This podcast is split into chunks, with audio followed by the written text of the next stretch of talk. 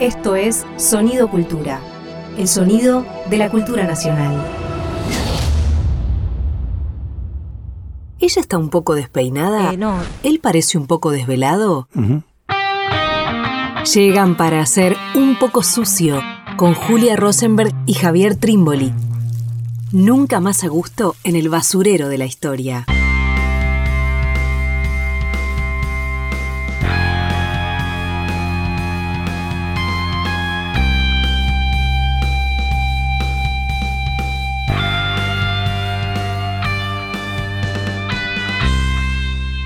Bienvenidos, bienvenidas una nueva emisión de Un poco sucio. Estamos con Javier Trimboli. ¿Cómo te va? Hola Julia, ¿cómo andas vos? Bien, muy bien. Sí, me gusta. Vamos a hablar de un libro. Ópale. Hemos tomado desafíos este año con Un poco sucio, que es hablar de, de cosas recientes, de producciones recientes. Lo hemos hecho con el libro Juan Carlos Torre, que tenía un año más. En este caso vamos a hablar del libro de Juan Manuel Abalmedina, Conocer a Perón, Destierro y Regreso, del año 2022. Ajá. ¿no? Bueno, con todo el desafío que tiene hablar de cosas, producciones tan recientes, ¿no? Apenitas un año que, que lleva este libro, pero que ha, ha tenido una gran circulación, ¿no? En este año que lleva de vida este libro, se leyó muchísimo, no recuerdo ahora cuántas ediciones lleva, pero son muchas las que, las que han hecho, porque efectivamente es un libro que se ha leído y mucho, ¿no? Totalmente. Menos la discusión que ha generado, me parece, o por lo menos yo no estoy al tanto de que se haya... Discusión me parece, Juli, que a no esta altura más. no se produce más. Puede haber un libro, se lea mucho. Uh, ¿lo leíste? Bueno, ¿no? ¿Viste que- ¿Viste? Ya está. Pero es algo que ya quedó vintage, ¿no? La discusión. Sí, sí, quedó Eh, pero bueno, nos va a interesar pensar alrededor de este libro. Genial libro, Notable. notable, que tiene algo, por, por algo mencionaba lo de Torre, ¿no? Una especie de memoria, Ajá. memoria propia de un gobierno o de un momento político, una experiencia política.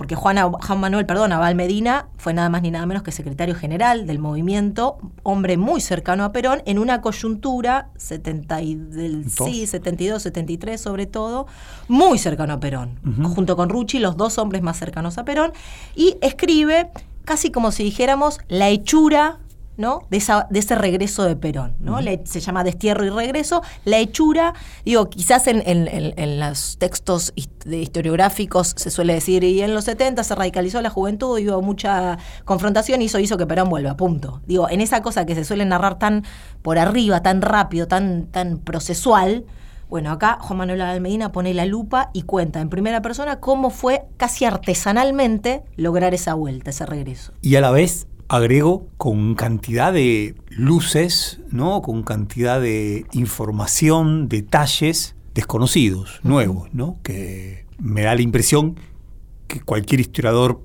próximamente va a poder incorporar a su lectura del periodo. Incluso a mí me suele pasar algo raro, ¿viste? Cuando leo un libro como este, también me pasó con el de Torre, porque como bien vos decís, Juli, son libros que con una diferente, muy distinta percepción de lo que es la Argentina y en distintos periodos, ¿no? Torre, el primer gobierno, el gobierno de Alfonsín, ¿no? Del 83 al 87, fun- al 89, perdón, y en el caso de Juan Manuel Medina, años 72-73.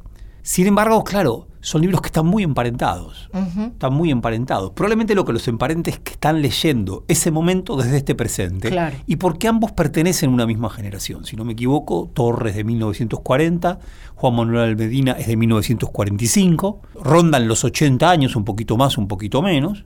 Por lo tanto, es una perspectiva muy necesaria. Claro. ¿sí? Muy necesaria. Te decía, me suele pasar que ante libros como estos me pregunto, uh, ¿qué hubiera dicho Horacio González si lo Mm, leyera? claro. ¿Cómo lo hubiera leído? ¿no? ¿Cómo su genial libro, Perón, Reflejos de una vida, se hubiera hecho eco de este libro, que es sobre Perón, pero que también es sobre una mirada, que es una mirada, Juan Manuel Medina, de un joven que proviene del nacionalismo, ¿no? que esto es recontra interesante.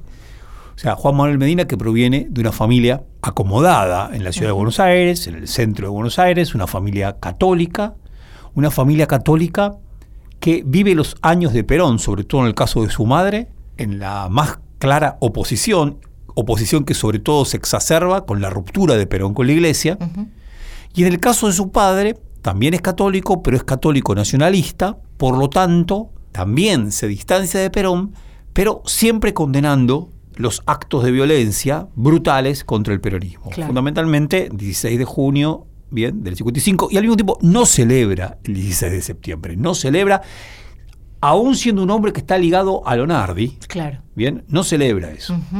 Y en el caso de Juan Manuel y sus hermanos, pibes, muy pibes, que van viendo todo esto, lo ven desde el nacionalismo, lo ven también desde el Colegio Nacional de Buenos Aires, otra marca de clase. Para esa época entonces, el Buenos Aires era un colegio solamente de hombres, solamente de muchachos. Toda la familia, los, si no me equivoco, son cuatro o cinco hermanos. Lo, más, lo que más nos interesa a nosotros es hablar de Juan Manuel y de Fernando, estudiantes de Buenos Aires. Y desde ahí hay algo que empieza a quebrarse o a producirse un giro en su percepción. Si no me equivoco, el libro marca como incluso en su padre una transformación o un cambio importante a partir de los levantamientos de Valle, ¿no? De los fusilamientos. Eso y el nacionalismo como el único que hace una lectura de esos fusilamientos, como bueno, acá se, se fue la mano, ¿no? Me parece que ese es un momento clave. Y después otra cosa que me llama mucho la atención, Javi, de, ese primera, de esa primera parte biográfica que cuenta Juan Manuel, pero que también es, es, es biográfica en primera persona, pero que también es generacional, me parece, en algún punto. ¿Cuán jóvenes empiezan a ser parte de, de, un, de, una experiencia política, ¿no? Quiero decir, no por tener una militancia joven, pero teniendo 13, 14 años, se juntan con Marechal, se juntan con José María Rosa, con el padre Castellani, con Empiezan a, ¿no? Del padre Castellani a a José María Rosa, de José María Rosa a Jaureche, de Jaureche a Marechal. Alicia Guren. Alicia Guren y Cook estuvo ahí y ya está. Y tienen 14 años. Y empiezan con lecturas, ¿no? Lo dice, lecturas revisionistas muy importantes y enseguidita nomás la, la toma del frigorífico Lisandro Latorre. Quiero decir, es una familia, es una biografía, son unos hermanos, pero a la vez un tiempo. ¿no? Sí. Quiero decir, hay algo de ese tiempo que evidentemente, bueno, no por nada decimos hay algo también, es una generación la que está pasando por eso, ¿no? Uh -huh. La típica que se suele decir, los hijos de las familias antiperonistas, bueno, empiezan a tener todo este vuelco, no necesariamente, digo, es interesante también la diferencia entre Juan Manuel y Fernando. Claro. ¿No? Que toman dos carriles. Bueno, ahí. Sí, no, es, es, es, es, es maravilloso. Yo creo que es un. A ver, ¿cómo decirlo? En términos de historia intelectual, historia de las ideas, hay algo de la sociabilidad intelectual del nacionalismo en que ellos penetran con una facilidad notable que habla de la época, como bien vos decís, Juli, habla también de su propia ellos están autorizados, ¿no? Quiero decir, provienen de una familia. El padre Castellani come en la casa de ellos. Claro. ¿no? Es un habitué, lo mismo Mainville, creo que se dice así. Digo, hay una serie de eh, religiosos que están ligados a su uh -huh. familia y que tienen una posición respecto al peronismo que es crítica, por supuesto, en el caso de Castellani, lo más mínimo, es peronista, ¿bien? Pero que al mismo tiempo con, a partir de los fusilamientos, de, el fusilamiento de Valle, ¿no? El fusilamiento de Valle y la posición del nacionalismo, no por nada Rodolfo Walsh publica su, sus denuncias ¿no? sobre los fusilamientos en Azul y Blanco, que es un periódico de el nacionalismo. Uh -huh. Entonces, sí, yo creo que hay algo notable. A ver, decimos, lo, lo decimos rápido, y gran tema. Fernando Valmedina, el hermano, dos años más chico apenas que Juan Manuel, es uno de los fundadores de Montoneros y sobre todo es uno de estos muchachos que en el año 1970, el 29 de mayo, secuestran a Aramburu, montan un juicio a Aramburu por lo que había significado Aramburu en la historia política argentina desde 1955 en adelante y deciden con toda solemnidad fusilarlo. Por lo tanto es una figura, yo diría, nodal. Fernando es el que, lo, el que dispara. Fernando es el que dispara. Claro. Fernando es el que dispara. Sí, es una historia tremenda. En un momento va a decir Juan Manuel, porque claro, Juan Manuel nunca fue montonero, nunca fue montonero. Sin embargo, tuvo vínculo con Montoneros hasta una fecha precisa, la muerte de Rucci. Cuando Montoneros asesina a Rucci, eh, Juan Manuel Abal Medina dice, yo, ahí fue una ruptura, ya está, no puedo seguir hablando, ni siquiera me cuesta mucho seguir hablando con ellos. Ahora, también este libro es la historia de dos hermanos. Claro. Y eso es tremendo. Sí. Dos hermanos por el cual eh, Juan Manuel tiene un amor enorme por Fernando. En un momento dice, años 60, tenían nada, menos de 20, 20 años, no, 20 años, facilitados por un pase que había, que permitía viajar en tren por todo el país, se van los dos a viajar por todo el país. Y básicamente para conocer el país. Ellos están ya embebidos de lecturas revisionistas, les interesa tantísimo el nacionalismo. Ahora no conocen, son porteños, entonces van a conocer el país. Entonces dice Juan Manuel, mi preocupación, sin embargo, ante todo fue siempre la nacional. Claro. La de Fernando cada vez era más la social. Por eso el impacto de Cuba también Claro. sobre Fernando, que fue muchísimo más que sobre él. Y a la vez algo que es un detalle chiquitito, pero que también es interesante. Juan Manuel juega al rugby y le encanta el rugby. ¿no? Entonces uno piensa en las clases medias, altas, acomodadas, porteñas, sus redes de sociabilidad, en donde está la iglesia, está el nacionalismo, está el rugby, está el Colegio de Buenos Aires. Entonces él dice que durante ese viaje él siguió cultivando muchos vínculos a través de los amigos del rugby que conocía de todo el país. Mientras que a su hermano eso no le interesaba y que iba por otro lado. Bien. Bueno, nada. Sí. No, esto- pensaba en esto del viaje, eh, volviendo a lo generacional, volviendo al tiempo, en esto del viaje casi como una experiencia política y mucho va a estar esta idea también en algo que escribe, si no me acuerdo mal, es eh, Leopoldo Marechal, en, en- en algo que reponen, que es el poeta de puesto, que es esta idea de que hay que conocer al pueblo, que el peronismo es la posibilidad de conocer al pueblo, ¿no? Una experiencia, un viaje como una experiencia que permite conocer al pueblo. Pensaba también el Che Guevara, ¿no? Como que también emprende un viaje para conocer a su pueblo, que hay algo de, de los 60, ¿no? Que es, que es muy de ese momento. Y, y marca, quería pensar dos cosas, Javi. Como que en el libro conviven dos cosas. Por un lado, que también me parece que lo diferencia de Fernando a Juan Manuel, que es que Juan Manuel, y no por nada la foto de tapa, parece estar permanentemente advirtiendo la catástrofe. ¿No? Es, es, es un tipo que está. Y, y de hecho, todas las fotos que ponen de él es un tipo que tiene un gesto. Nunca se lo ve sonriendo. ¿no? Adusto. Claro, está como. Norma Rostito. Nada, mirá, Norma Rostito, ¿no? Que fue otra de esas muchachas que secuestraron a Aramburu, que fundan Montoneros, y a la, a la vez era la, la compañera de Fernando Valmedina, le escribe una carta, hasta ese momento era desconocida esa carta, en donde justamente ella le dice, siempre te veo en la tele, prendo la tele y siempre estás vos y siempre con ese gesto adusto. La decís la tapa, Juli. Eh, la foto de tapa es una foto genial, que es justamente el regreso de Perón el 17 de noviembre de 1972. Están en Ezeiza, es la célebre foto de la, del paraguas de Rucci. Entonces está Perón, bien, a un costado que se lo ve exultante, como cantando una consigna y arengando. Rucci con una risa enorme y sosteniendo el paraguas.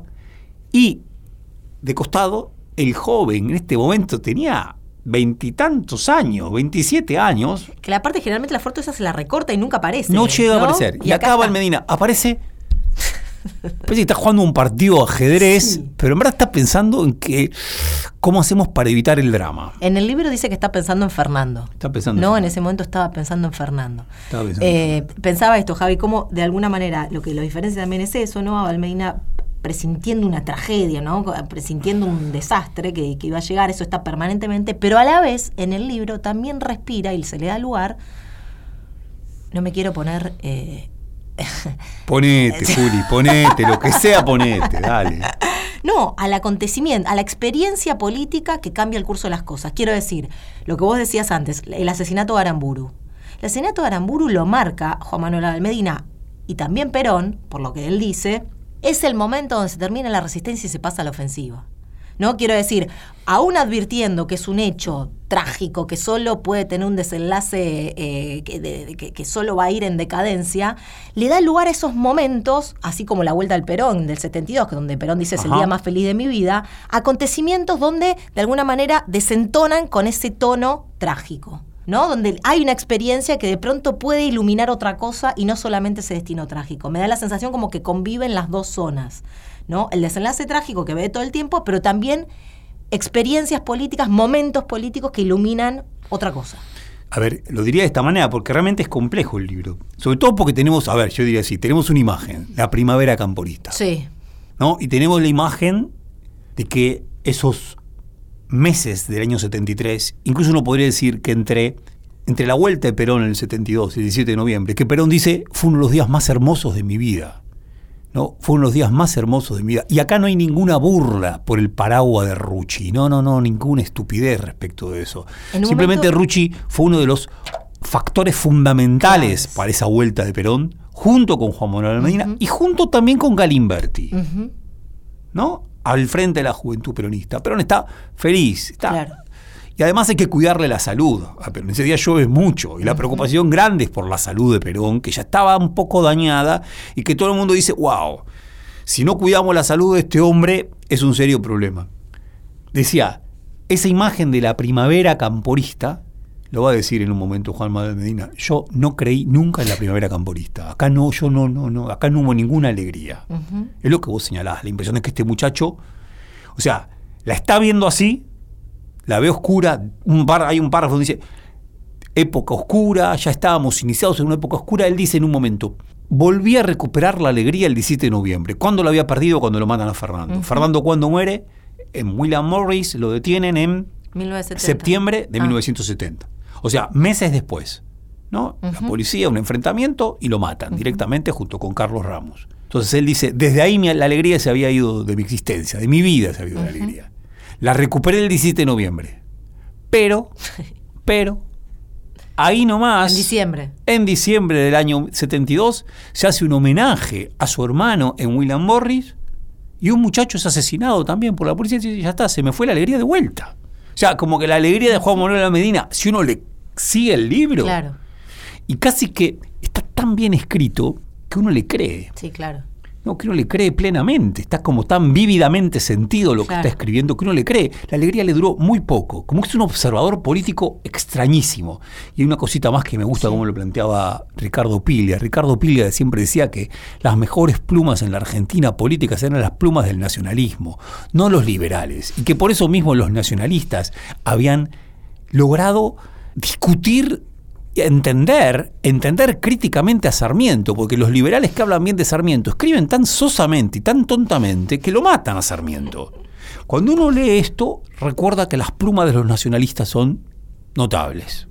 Nos vamos a ir de este primer bloque, vamos a seguir hablando en un ratito de este libro que da para muchísimo, Muchísimo. ¿no? No vamos a poder, como suele suceder un poco sucio, dar abasto con todo lo que, lo que abre. Nos vamos a ir escuchando El mar entre los dos de Carlos Acuña.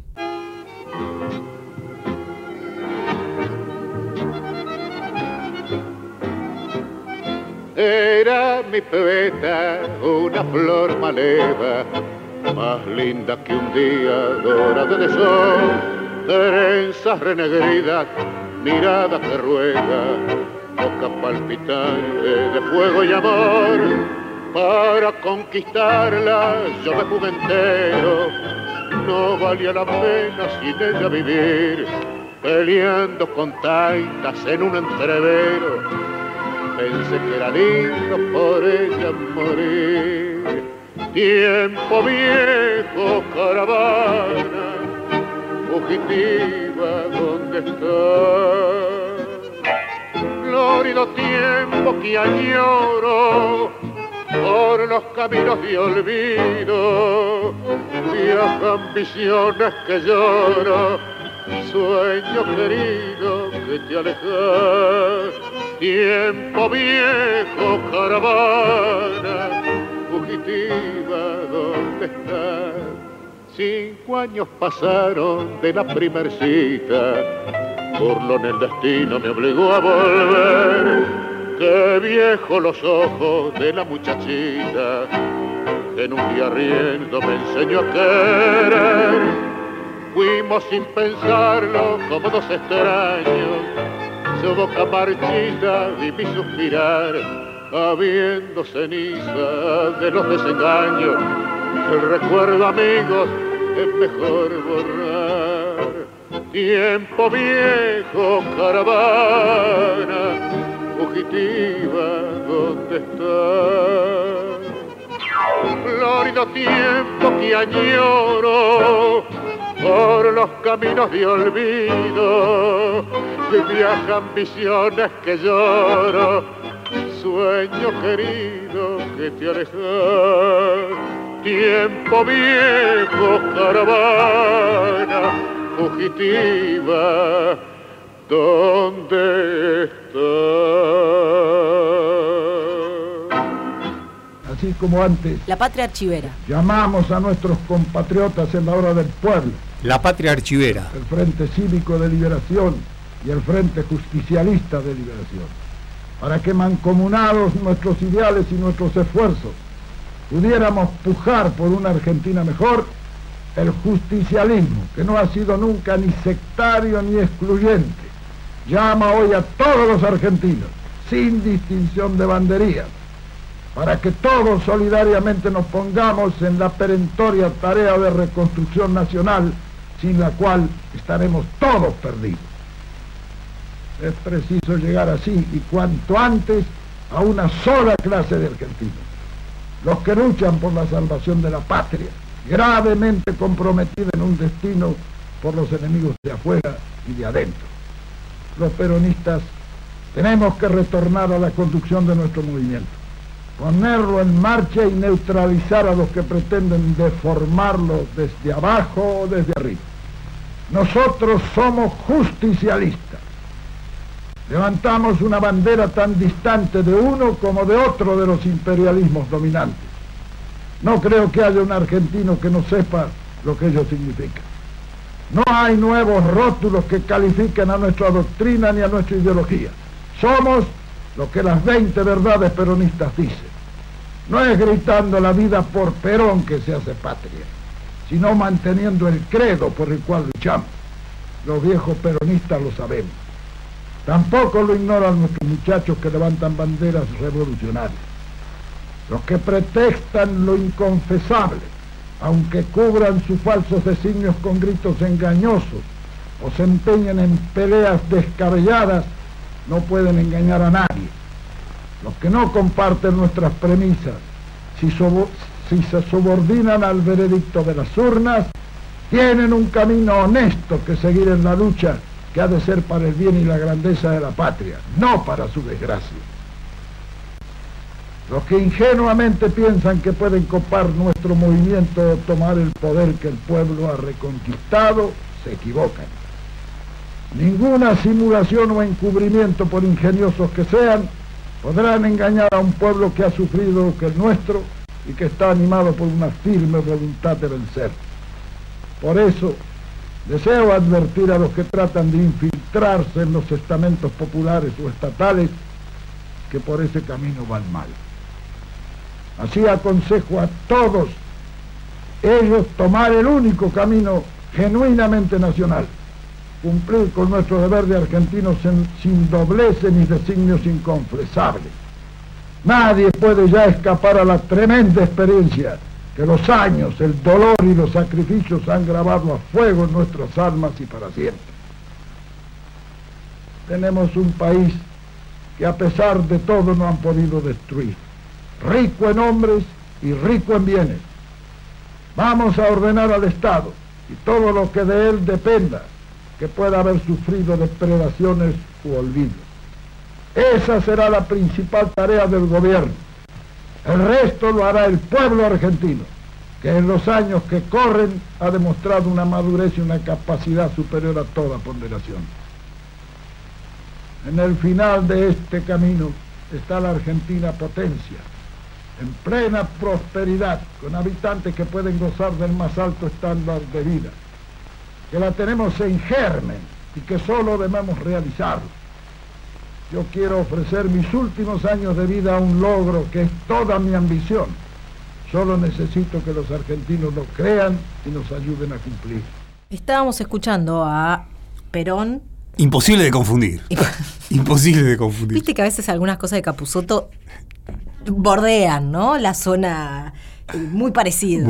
El 21 de junio del 73, es decir, un día después de Seiza, un día después de la masacre de Seiza y un día después que Perón sea la segunda vuelta, digamos, la definitiva, eh, al país. Y bueno, es un mensaje que él da justamente hablando de, bueno, el desastre que había sucedido el día anterior, ¿no? Es interesante escucharlo, porque de nuevo un poco con lo que vos decías antes, Javi, ¿no? Eh, tenemos como eh, establecidas lecturas, ¿no? Sobre, sobre ese año, hemos hecho ya en, Un poco sucio este año, eh, sí, esta temporada, un, capítulo sobre el 73 y decíamos, es un año que se parte, ¿no?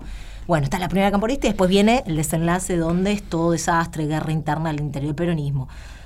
Y escuchar a Perón, y, sobre todo escucharlo también a partir de este libro, permite ver otra cosa de Perón, me da la sensación, ¿no? Este discurso es un discurso distinto, no está eh, tirando leña al fuego, como eh, es la imagen de Perón, que lo único que hace después de Seiza es dedicarse a masacrar a la juventud, ¿no? Está hablando, es un discurso político, ¿no? Está pensando, y en esto tan interesante que Val Medina lo rescata una y otra vez, quiere vivir los últimos años de su vida en la Argentina para pagar una deuda que es la deuda de la lealtad del pueblo para con él, para con el movimiento, la experiencia política que había generado, ¿no?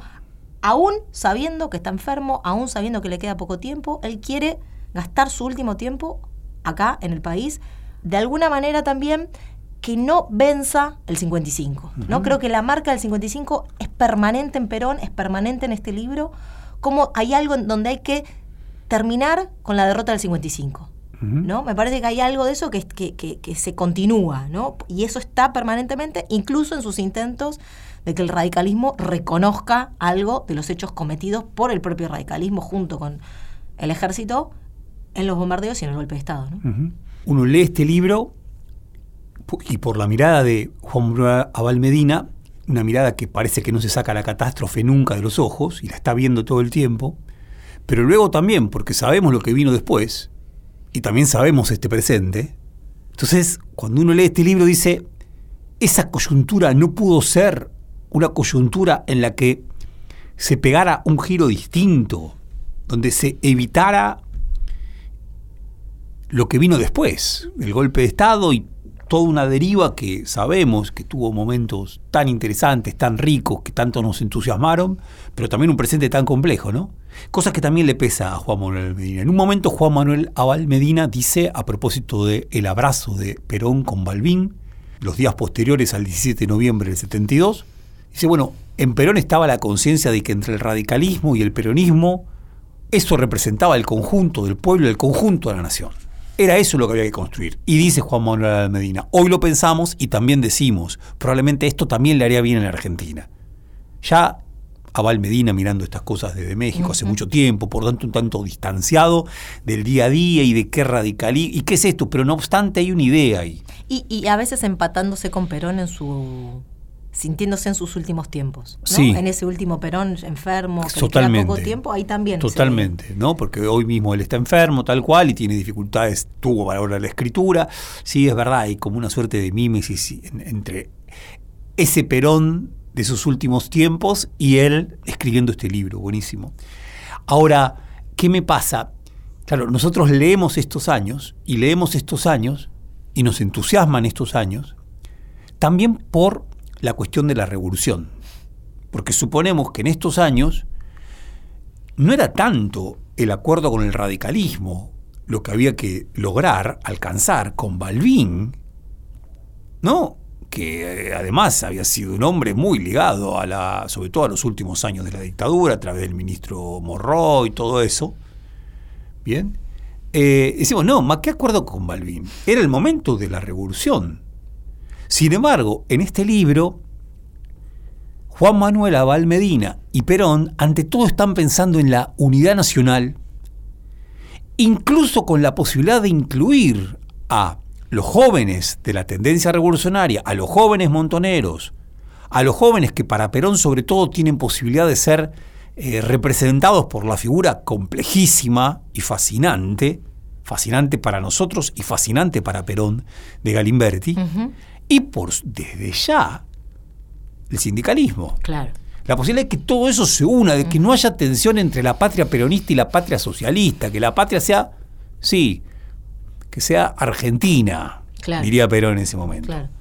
Ahora, claro, como nosotros solemos ver estos años con la, el impulso de que esos años fueron los más ciertos en términos de colocarnos cerca de la ventana posible de la revolución, wow, este libro nos corre el eje. Claro. ¿no? Y dice, ¿ma qué revolución? Acá nunca hubo ninguna revolución cercana. Es uno de esos tantos libros que nos dice, acá nunca se comieron una esquina tremenda. Acá nunca hubo una revolución cercana. Y a la vez, Abalmeina cuenta que hasta sus últimos días Perón intentaba incorporar la juventud al esquema partidario. Totalmente. Hasta el último momento. La el- intervención en Córdoba posterior al Navarrazo, todo lo que hace es para ver si se puede incorporar a la juventud. Totalmente. Y eso, eso es, ¿no? Que también es, es un dato buenísimo. Y a la vez pensaba, sin duda, ¿no? Para, para Val Medina, si tiene un peso la juventud es en lograr junto con el movi- movimiento obrero organizado la vuelta de Perón.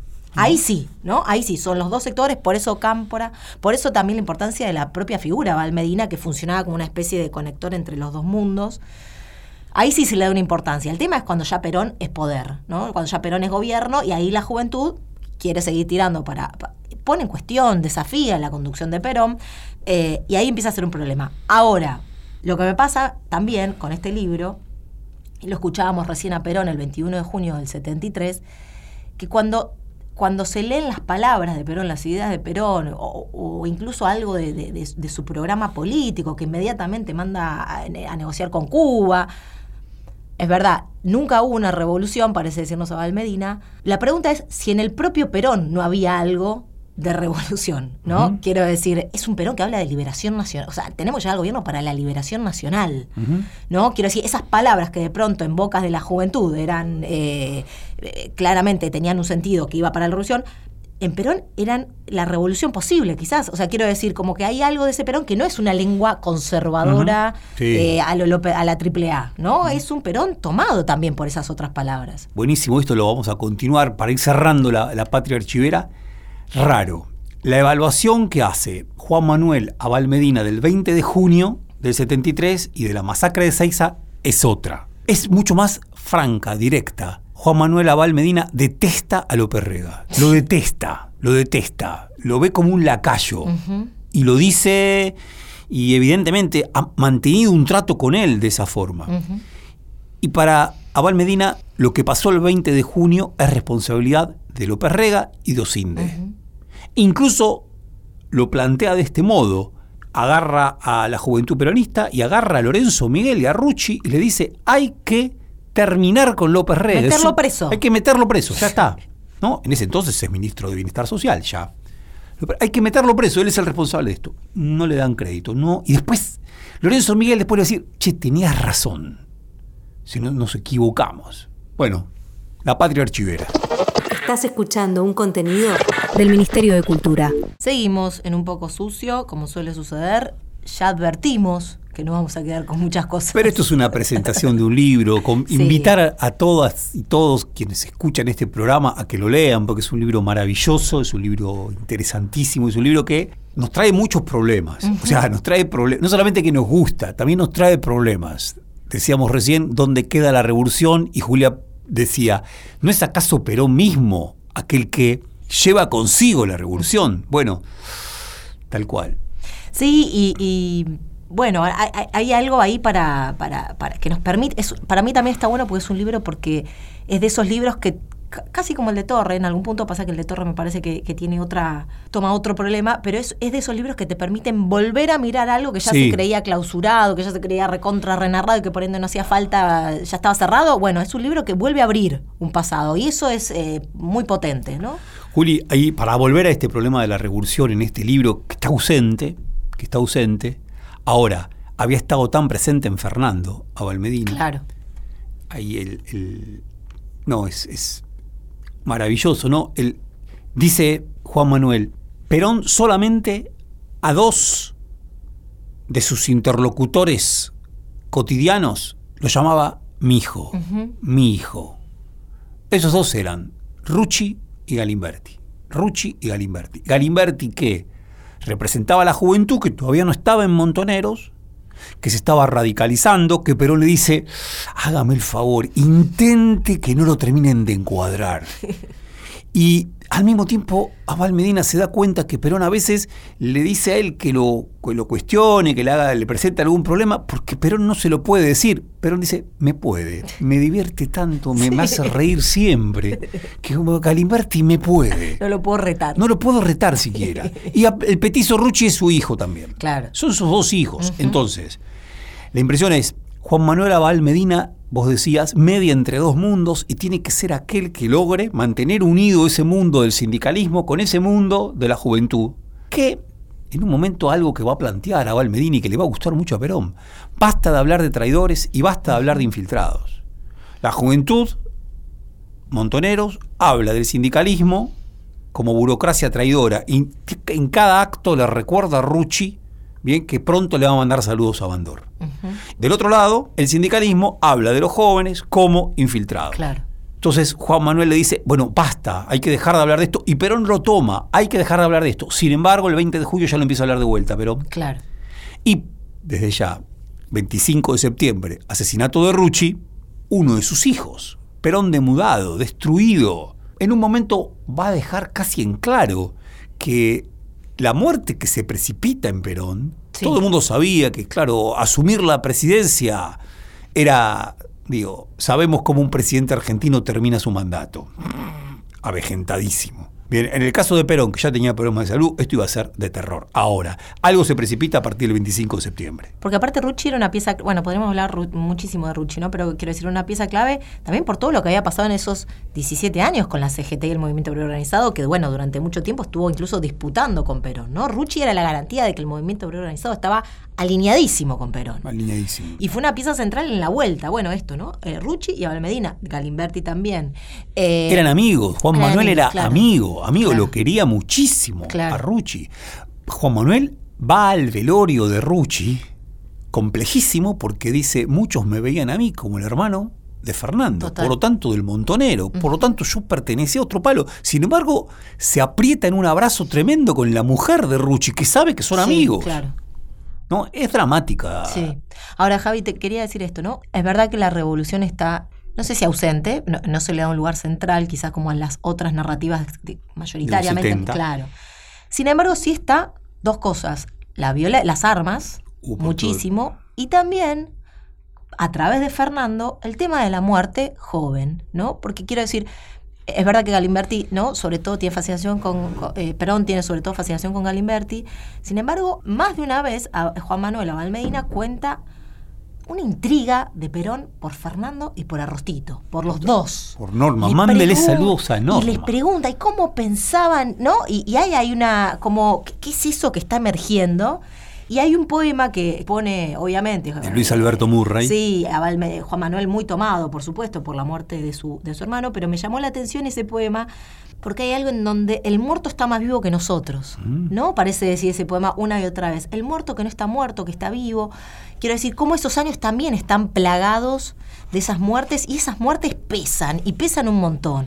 No es la revolución, pero ya esos años No, están claro. completamente tomados por eso, ¿no? Que son muertos, perdón, que es la muerte de Fernando, es el asesinato de Fernando, es el asesinato de Aramburu, de nuevo, ¿no? A lo Fabio, como, como lo hemos escuchado en otras ocasiones, también es el 55. O sea, son muertos que por más que pasaron 18 años de esas otras muertes, están ahí, ¿no? Jugando todo el tiempo. Sí, totalmente, totalmente. Y es Hernán Brienza, que escribe el prólogo, dice que eh, el aire trágico de este libro tiene que ver con que cuando uno lo lee, le parece y confirma que todos los actores actuaban en el papel que tenían que actuar. Claro. Y que eso conducía a lo que condujo. Por lo tanto, que había algo de ineluctable, casi como una cuestión de fatalidad que conducía a esto. Y uno dice, ¿cómo no va a ser así con el peso de todos esos muertos Claro. que vos acabas de decir, Julio? O sea, en un momento determinado es el, el primer encuentro. Realmente Fernando eh, Juan Manuel Abal Medina lo conoce a Perón, si no me equivoco, en enero de 1972. Y es ahí que Perón tiene, construye un vínculo con él inentendible para otros. Algunos van a decir, Juan Manuel parece un príncipe, un príncipe serio, responsable, es abogado. Perón le encanta y rápidamente tiene una gran intimidad. Y le pregunta, por supuesto, por Fernando. Le pregunta por Fernando y es Juan Manuel que dice, discúlpame, ¿no? Que lo leo. General, comparto su juicio político sobre el tema, está hablando de la- de la- del fusilamiento de Aramburu, pero debo de decirle que yo hubiera deseado que mi hermano no hubiera apretado el gatillo. Me interrumpió Perón y me dijo de manera terminante, fue un acto de profunda justicia. Bueno, entonces, claro, es un Perón que está diciendo, ahora, ya está, pasaron, pasó la hora de las armas, es la hora de tomar el arado, es el acuerdo con Balbín, pero en su fuero íntimo piensa que haber fusilado a Aramburu fue un acto de justicia para el peronismo por entero. En un momento cuenta que Rogelio Cora, el sindicato de la Unión Obrera de la Construcción, que era un participacionista, era un hombre más de la NUCE que de Perón, un desastre, para hacer una demostración de fuerza, lo lleva a, Fernando, a Juan Manuel Valmedina a una asamblea de delegados de la UOCRA. ¿Y qué pasa? Lo presentan a él y es una ovación absoluta, porque en su apellido está el fusilamiento de El Aramburu y la justicia. claro. Ahora, miren cómo termina esto genial Juan Manuel. Dice así, le contesté, sí, general, eso creo, pero no deja de ser una muerte. Y le conté que mi hermano me había dicho que matar era terrible. Matar es terrible, no lo voy a olvidar nunca. Lo último que le dice antes de morir en William Morris, as- asesinado por la policía en un enfrentamiento, Fernando es no me puedo sacar de la cabeza lo que significa matar, ¿bien? Y matar es terrible. Y ahí Perón, de vuelta, dice, bueno, esta es la diferencia. Para nosotros, matar es terrible. Ellos han matado y para ellos no es terrible. Perón se la pasa, después sí, ¿no? Un viejo adversario, respide, un gran amigo. Perón se la pasa diciendo, ¿por qué Balbín jamás una palabra respecto de las barbaridades que hizo el radicalismo en relación con la violencia que se ejerció sobre el peronismo desde las bombas ¿no? en abril del, del- del 53 en la Plaza de Mayo. Jamás una palabra. Bueno, esa es la diferencia. Claro. Para nosotros es terrible, para ellos ni siquiera es terrible. Y además la raíz cristiana, ¿no? De Fernando, que, que también ahí debe pesar mucho. Otra cosa que me llamó Es un místico, Fernando es un claro, místico. Claro. En esto, ¿no? De la centralidad que tiene el asesinato de Aramburu en toda esta historia, nunca lo había leído así, nunca lo había pensado así. Que también lo ponen como un hecho central para Perón, no solo por esto de pasar de la resistencia a la ofensiva, no solamente por una cuestión de justicia, sino incluso por el cordobazo, ¿no? El cordobazo como un hecho político que, bueno, había sido importantísimo, fundamental en la historia de las luchas populares en la Argentina, pero donde el peronismo no había sido el protagonista. Claro, buenísimo. ¿No? Y con el asesinato de Aramburu, el peronismo vuelve a tomar fuerza en las juventudes, en, en una lucha contra la dictadura, ¿no? Eh, nunca lo había pensado esa relación en, un- en eso, entre esos dos hechos. Y bueno, interesante como lo plantea acá. Es así, ¿eh? a mí también me pasó. eh, no sé si es del todo justo Claro. el análisis que hace Perón y que hace Juan Manuel Abad Medina al respecto de que los levantamientos del 69 y 70 no son Claro, peronistas. claro. ¿Por qué? Porque uno dice, y claro, sabemos que el cordobazo sin el Pido Torres no hubiera existido Claro. y sin Atilio López no hubiera existido, no solamente Tosco, y Atilio López y el Pido son peronistas a pleno. Ahora, es cierto, ¿no? Y ahí hay como una recuperación y una religazón de, de- de ese movimiento con el peronismo.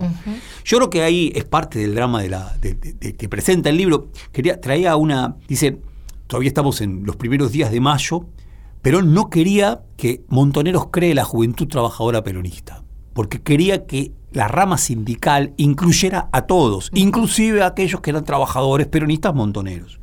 Finalmente lo hace, la, la crea Montoneros en abril del, del- en abril del 73.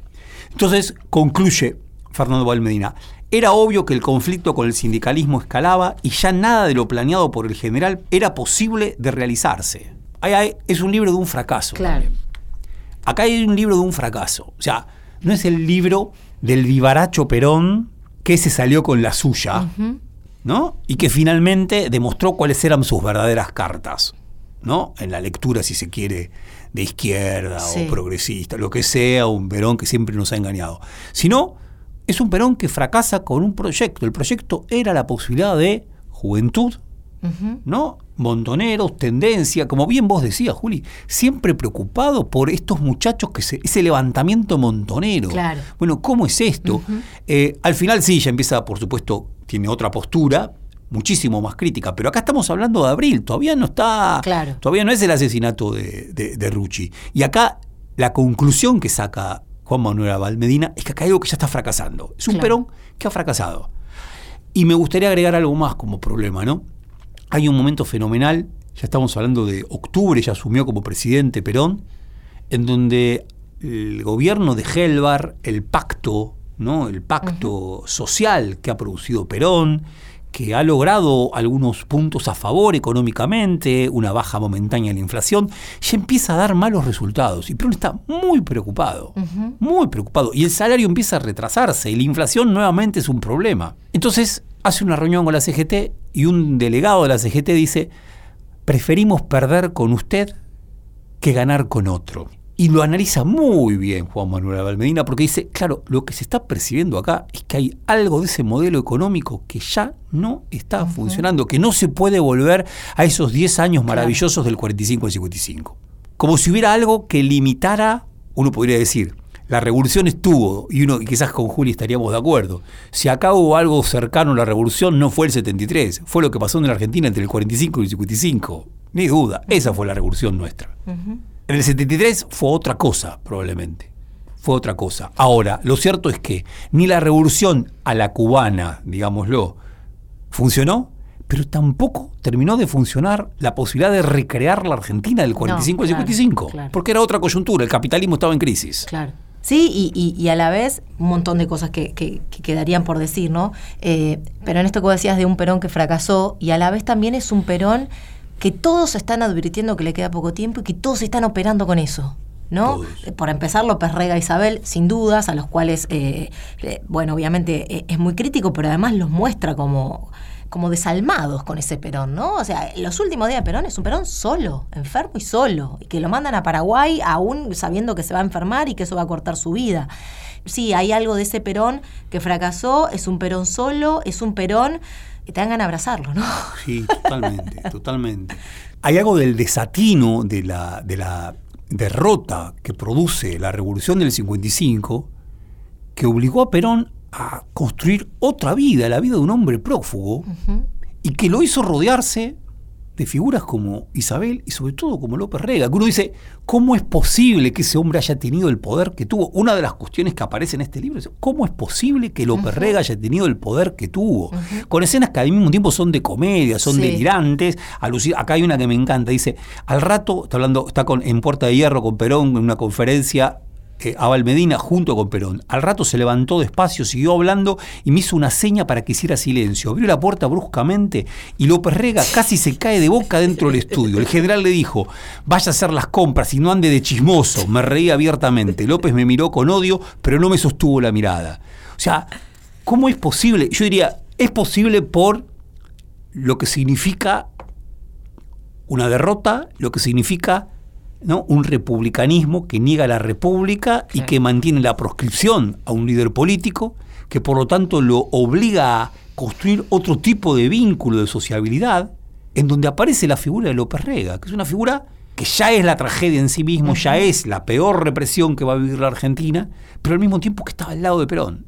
Que Perón intenta sacárselo encima un montón de veces y, y a la vez lo de Val Medina, que está bueno, que los muestra operando no bajo preceptos ideológicos. Está rosqueando por la roca, que primero intenta con ellos. Con de- montoneros Con montoneros, que es un tipo, bueno, eso, ¿no? Y, y que claro, se explica también por esa soledad final, me parece, de Perón y esa debilidad y ese...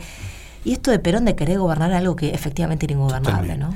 Juli, nos tenemos que ir, pero Sí. yo tengo que decir algo. A ver. Por favor, lo último, lo cité a Piglia y acá hay algo- un dato maravilloso también. Maravilloso, increíble. Secuestro de Aramburu el 29 de mayo de 1970.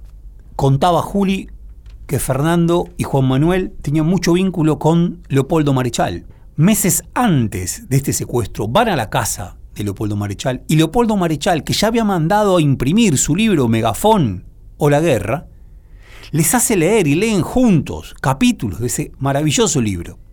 En la Rapsodia 6 de ese libro, un grupo de muchachos que incluso tienen como objetivo vengar a Juan José Valle, a Eva, secuestran a un militar, ellos vestidos de militares, porque tienen una impronta claramente nacionalista, y le muestran cuáles son sus faltas con la historia. La historia es fundamental. Golpean la puerta, aquí viene la historia.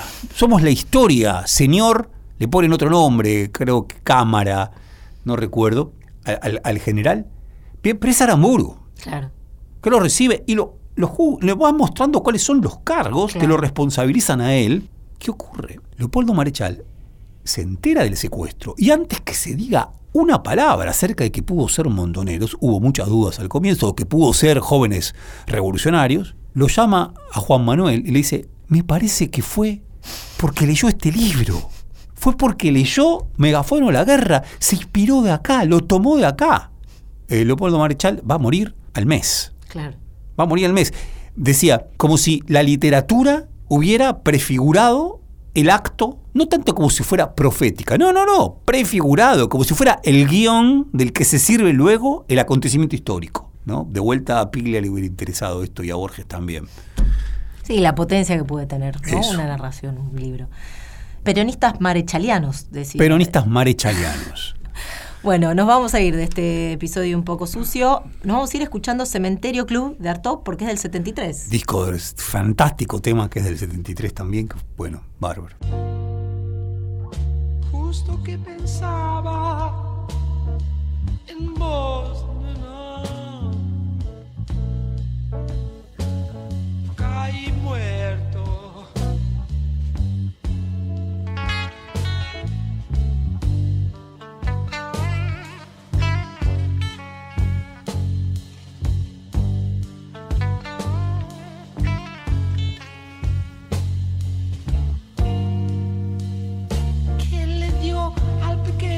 Oh.